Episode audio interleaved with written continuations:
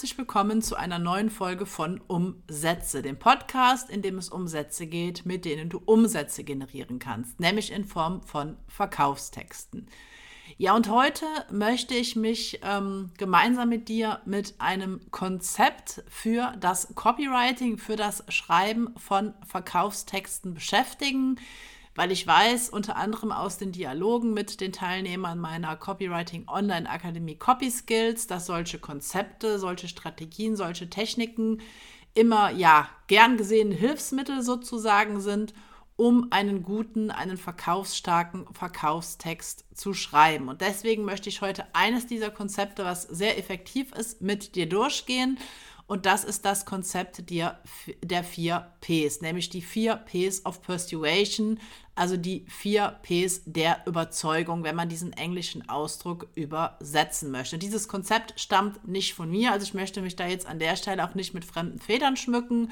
Es wurde aber bereits von sehr vielen Copywritern, gerade in den USA, erfolgreich etabliert, erfolgreich angewandt. Und deswegen möchte ich dir heute an dieser Stelle dieses Konzept nicht vorenthalten. Ja, und die Abkürzung 4Ps ähm, bezieht sich auf die vier Elemente, die in diesem Konzept enthalten sind. Und diese Elemente bzw. die Worte beginnen alle, und du kannst es dir sicherlich schon denken, mit einem P. Deswegen heißt das Konzept auch so. Ja, das erste Element ist das Element des Picture, also ein Bild. Das zweite Element ist Promise, Versprechen. Das dritte Element ist Proof, also Beweis. Und das vierte Element ist Push, nämlich die Handlungsaufforderung. Das heißt, die vier Ps of Persuasion, die vier Ps der Überzeugung, teilen sich in diese vier Elemente auf. Picture, Bild, Promise, Versprechen, Proof, Beweis und Push, Handlungsaufforderung. Und ich möchte auch jetzt wieder wie ich das auch in den vorherigen Episoden immer getan habe, die einzelnen Elemente einfach mal mit dir durchgehen, damit du verstehst, ähm, was sich dahinter verbirgt, hinter dem einzelnen Element. Das heißt, wir gehen das Ganze erst so ein bisschen theoretisch durch und ich gebe dir dann auch später noch entsprechende Beispiele, damit du dann auch verstehst, wie du das Ganze beispielsweise in der Praxis dann umsetzen kannst. Ja, wir kommen jetzt zum ersten Element, nämlich zum Picture, also zum Bild. Und Du kennst vielleicht den Satz oder den Spruch, ein Bild sagt mehr als tausend Worte.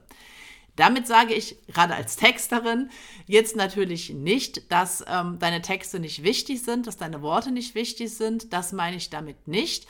Ähm, aber es bedeutet einfach, ähm, dass du die Wirkung von Bildern auch in deinen Texten nutzen kannst. Und warum solltest du das tun? Weil Bilder, und das kennst du sicherlich aus eigener Erfahrung, vorstellbare, lebendige, lebhafte Emotionen auslösen, an die du dich möglicherweise auch lange oder länger erinnerst. Und wenn du Texte liest, die verkaufen, dann bewegen diese Texte sich. Gerade wenn diese Texte, wenn Verkaufstexte Bilder in deiner Vorstellung erzeugen. Das bedeutet, dass du dich vielleicht im Sommer plötzlich genüsslich deinen kühlen, gesunden Smoothie trinken siehst oder dass du das Waschgel für gute Laune Haut kaufst. Ne, du kennst das bestimmt selbst, wenn du entsprechende Produkte erwirbst, wenn du entsprechende Produkte gerade in Geschäften physisch kaufst, dann erzeugt das einfach Emotionen bei dir. Und natürlich ist es bei einem Verkaufstext so, das ist ja gerade eines der Kennzeichen von Verkaufstexten, dass jetzt im Normalfall, gerade wenn wir uns online bewegen, deine ähm, potenziellen Käufer das Produkt jetzt nicht in der Hand halten. Das heißt, sie können das nicht fühlen, sie können es vielleicht nur über eine Abbildung sehen. Das bedeutet aber nicht, dass du auf Bilder in deinem Verkaufstext komplett verzichten solltest.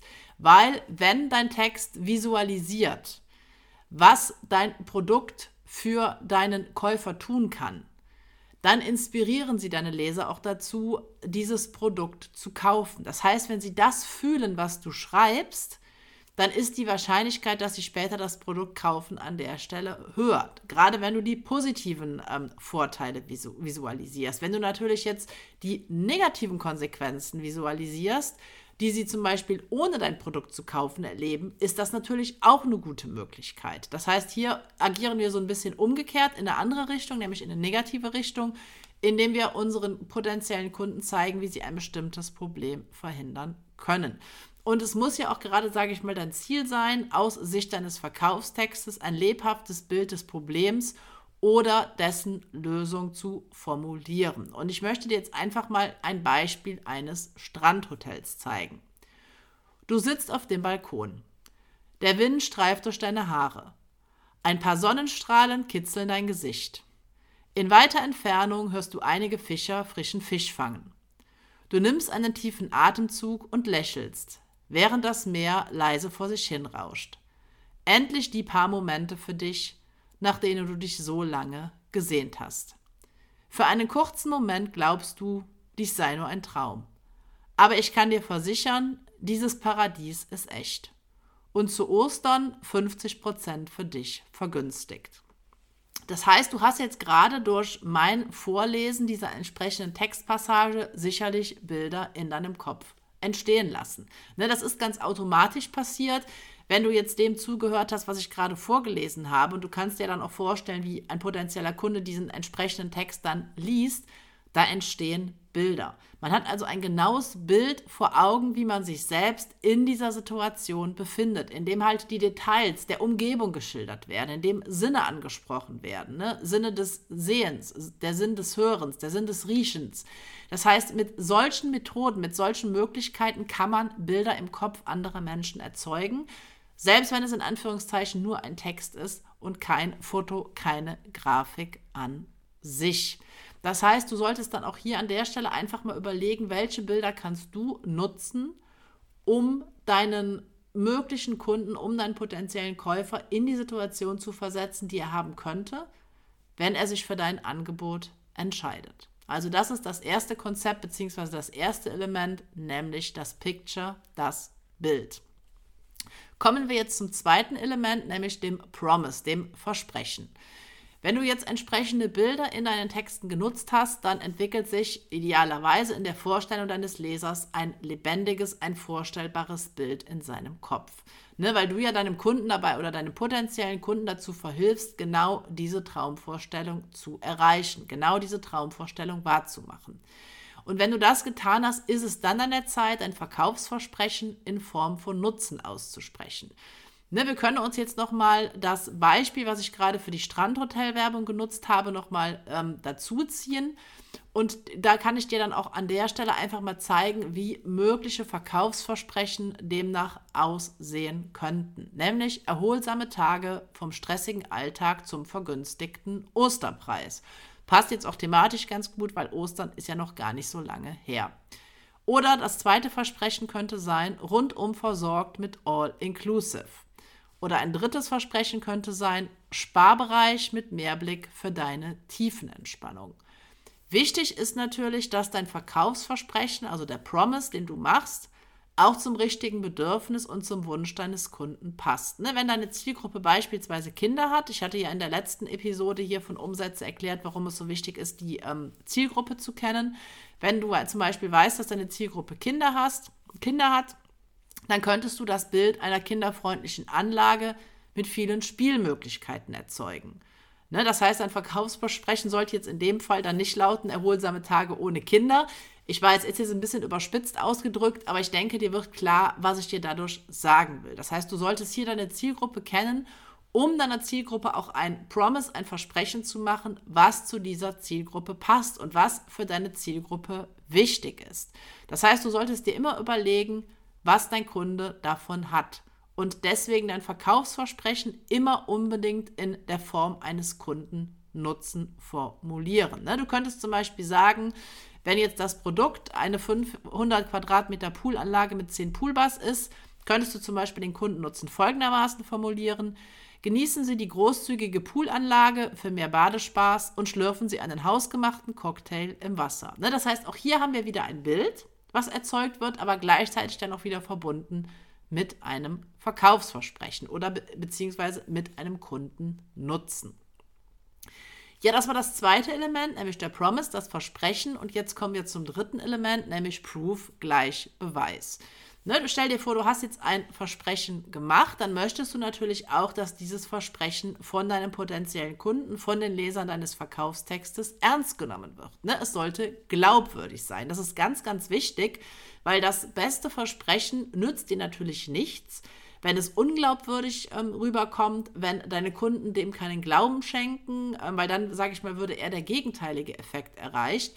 Deswegen ist es immer wichtig, dass du Verkaufsversprechen, also den Promise, auch entsprechend unter Proof, also unter Beweis stellst, weil so wird dein Kaufversprechen realistisch und so zeigst du deinem potenziellen ähm, Kunden, dass die Resultate auch tatsächlich erreichbar sind, dass du also die Wahrheit sagst. Und du kannst dich an dieser Stelle verschiedener Beweisquellen bedienen, die deine Verkaufsversprechen untermauern. Also da hast du, sage ich mal, viele verschiedene Möglichkeiten. Du kannst zum Beispiel ganz einfach Fakten nutzen, indem du Statistiken, Tabellen, Zitate, Informationsgrafiken, Beispiele, Diagramme oder Illustrationen nutzt. Alles das sind Dinge, die dein Verkaufsversprechen untermauern können.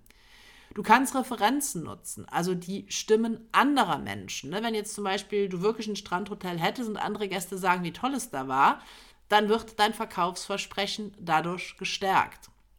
Das heißt, hier solltest du dich auf andere Menschen, auf deren Meinungen beziehen. Das heißt, Kundenrezensionen sind an der Stelle ein ganz, ganz wichtiger Punkt. Wenn du beispielsweise schon mal in den Medien erwähnt wurdest mit deinem Angebot, dann kannst du auch diese natürlich nutzen, dann kannst du diese verlinken, weil gerade wenn du, sag ich mal, ähm, irgendwo in der Zeitung oder in irgendeiner Online-Quelle genannt ist, dann macht dich das natürlich auch nochmal glaubwürdig. Also alles das, sage ich mal, sind Punkte, sind Möglichkeiten, mit denen du dein Verkaufsversprechen unter Beweis stellen kannst. Und vielleicht an der Stelle noch so ein kleiner Tipp am Rande.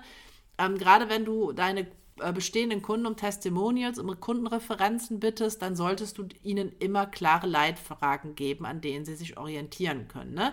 Oft ist es so, dass Menschen bereit sind, dir ein Testimonial zu geben, aber dann gar nicht wissen, was sie jetzt genau sagen oder schreiben sollen. Und wenn du, sage ich mal, ähm, deinen Kunden so einen kleinen Leitfragenkatalog mit an die Hand gibst, zum Beispiel fünf bis zehn Fragen, ne, was dein Produkt auszeichnet, welche Ergebnisse sie damit erreicht haben, was sie besonders zufriedengestellt hat, wo sie es eingesetzt haben, wie sie sich davor gefühlt haben, wie sie sich jetzt nach der Anwendung fühlen, einfach nur mal als Beispiele, dann sage ich mal, sind das einfach Möglichkeiten, ähm, Menschen es einfacher zu machen, ein Testimonial für dich zu schreiben.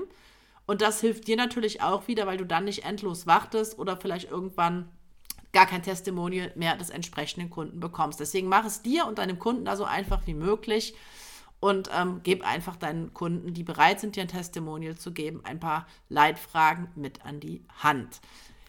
Ja, wir haben uns jetzt mit dem äh, Picture beschäftigt, dem Bild, dem Promise, also dem Versprechen und dem Proof, dem Beweis und kommen jetzt zum vierten Element, nämlich dem Push, in dem Fall die Handlungsaufforderung. Und wenn du dir bereits einige Episoden ähm, dieses Podcasts angehört hast, dann weißt du, wie wichtig die Handlungsaufforderung ist weil du natürlich jetzt an der Stelle deinen Leser in dem Fall, deine potenziellen Kunden zur Handlung bewegen möchtest. Ne? Weil sonst nützt dir der beste Verkaufstext nicht, nichts. Du brauchst einfach eine Handlungsaufforderung. Du musst deinem potenziellen Kunden, was er jetzt sagen soll. Und du kannst natürlich die Handlungsaufforderung auch immer noch mit ja, bestimmten Techniken verbinden, mit bestimmten Gründen verbinden, warum jetzt die Handlung erfolgen sollte. Ne, du kannst beispielsweise ein Sonderangebot machen. Das ist eine relativ simple Technik, ne? ein Rabatt, spezielle Boni, eine kostenfreie Lieferung, aber das funktioniert immer.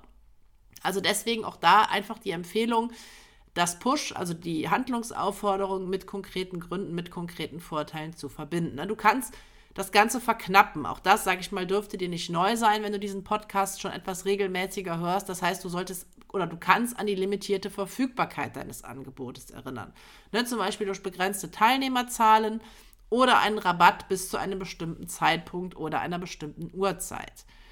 Ähm, das, sage ich mal, sind alles Möglichkeiten, wie du deine Handlungsaufforderung, den Push sozusagen, noch verstärken kannst. Wichtig ist an der Stelle auch, oder sage ich mal noch eine gute Methode, ähm, deinen Leser immer noch daran zu erinnern, dass seine Kaufentscheidung mit keinerlei Risiko verbunden ist. Du kannst beispielsweise eine Garantie anbringen.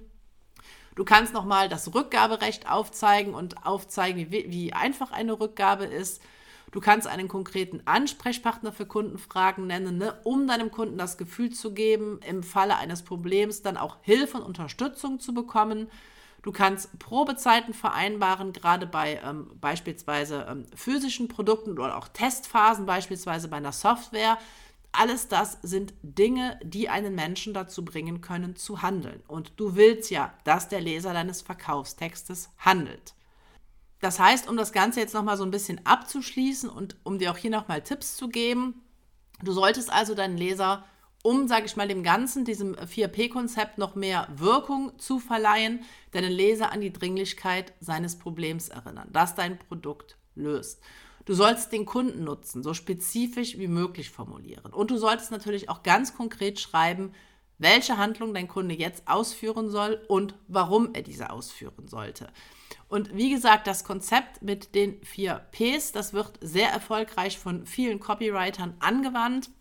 Deswegen kann ich auch dir nur den Tipp mit auf den Weg geben, gerade wenn du jetzt vielleicht noch im Anfänger im Copywriting bist, oder einfach nach, ja, nach einer Anleitung, nach einer Struktur suchst, wie du vorgehen kannst in deinem Text, dann würde ich dir empfehlen, einfach mal dieses Konzept auszuprobieren. Wie gesagt, es enthält vier Elemente. Einmal das Picture, das Bild, den Promise, das Versprechen, den Proof, den Beweis und das Push oder den Push, nämlich die Handlungsaufforderung. Und vielleicht probierst du es einfach mal aus. Ähm, ich sag mal, jede Technik hat Vorteile, jede Technik hat Nachteile. Die eine Technik liegt, liegt der einen Person mehr, der anderen Person weniger.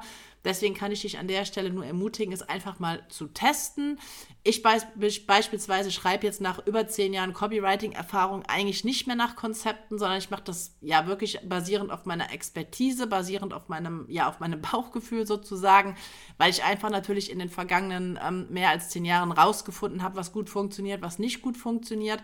Aber gerade, sage ich mal, wenn du vielleicht noch am Anfang bist oder einfach, ja, ein bisschen über den Tellerrand gucken willst, deine eigenen Kompetenzen erweitern willst, dann ist das Konzept äh, der 4P of Persuasion auf jeden Fall ähm, eine Sache, die du anwenden kannst. Und wenn du jetzt noch weiter lernen willst, wie du Copywriting lernen kannst, wie du deine Copywriting-Fähigkeiten erweitern kannst, dann schau auch gerne mal in die Beschreibung zu dieser Episode. Da sind einige Links drin, unter anderem zu meiner Copywriting Online Akademie Copy Skills, wo ich zwei Programme zum Lernen von Copywriting anbiete.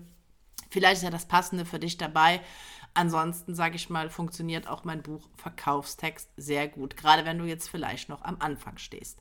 Ja, ansonsten danke ich dir für deine Zeit, danke dir für deine Aufmerksamkeit und hoffe, dass wir uns dann in der nächsten Episode von Umsätze wiederhören.